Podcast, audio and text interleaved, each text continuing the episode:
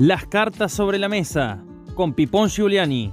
Información más opinión. Para ponerle palabra a la protesta y a la propuesta para transformar la realidad. Para visibilizar a quienes producen la riqueza de las naciones, los trabajadores. Para aguantar los trapos de un periodismo sin cerrojos, un periodismo emancipador. Las cartas sobre la mesa. Y no hay tierra santa, ni palos ni banderas más fuertes Si me dan a elegir una mala palabra, enseguida me viene a la mente el hambre. ¿Cómo es posible que en un país como el nuestro haya hambre?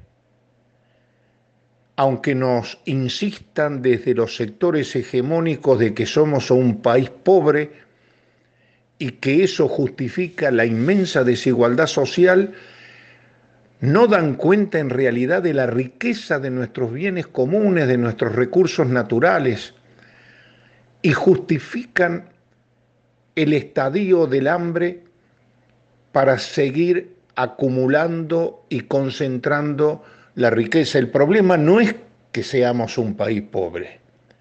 El problema es cómo se distribuye la riqueza en bienes y servicios que generamos los trabajadores. Y en ese sentido se distribuye de una manera absolutamente desigual, totalmente injusta.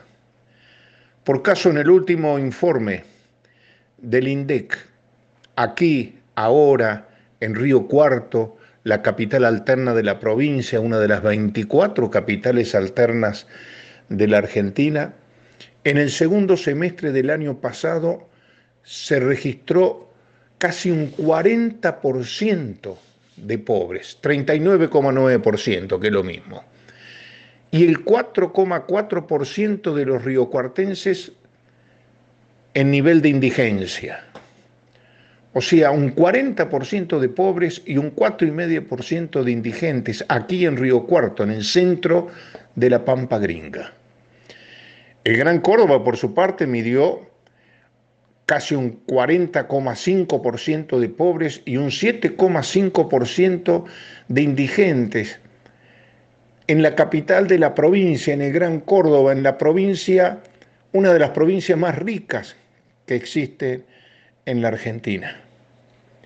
Esta es la realidad que padecen millones de compatriotas y que hay que dar cuenta de eso porque convivimos con ellos todos los días, todos los meses, todos los años, y no mejora. Cuando la oligarquía decidió dar el golpe a través de los militares el 24 de marzo del 76, había un 7% de pobres en la Argentina. Se fueron en el 83 con un 26% de pobreza una cifra que nunca bajó hasta el día de hoy, a pesar que han pasado casi 40 años de democracia. Es más, subió al 30, el 35, hemos naturalizado tener un 40% de pobres o casi la mitad de la población bajo la línea de pobreza durante la pandemia.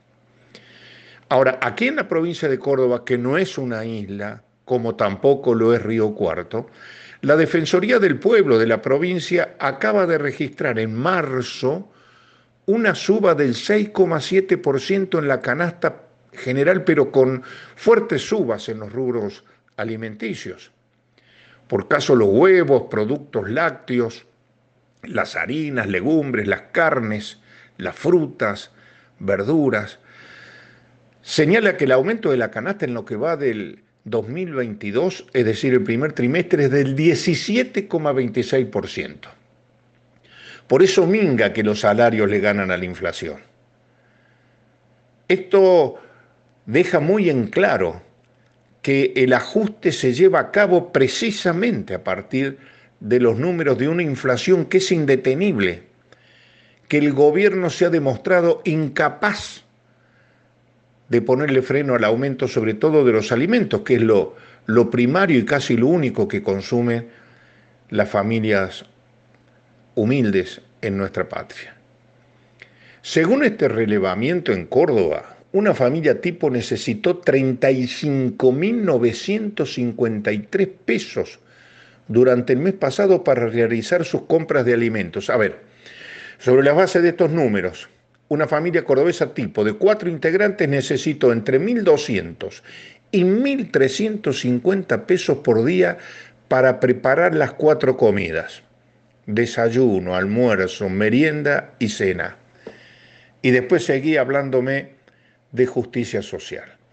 Nos vemos, nos escuchamos, compartimos la semana que viene aquí en FM Al Toque. Los espero. Chao. Las cartas sobre la mesa con Pipón Giuliani.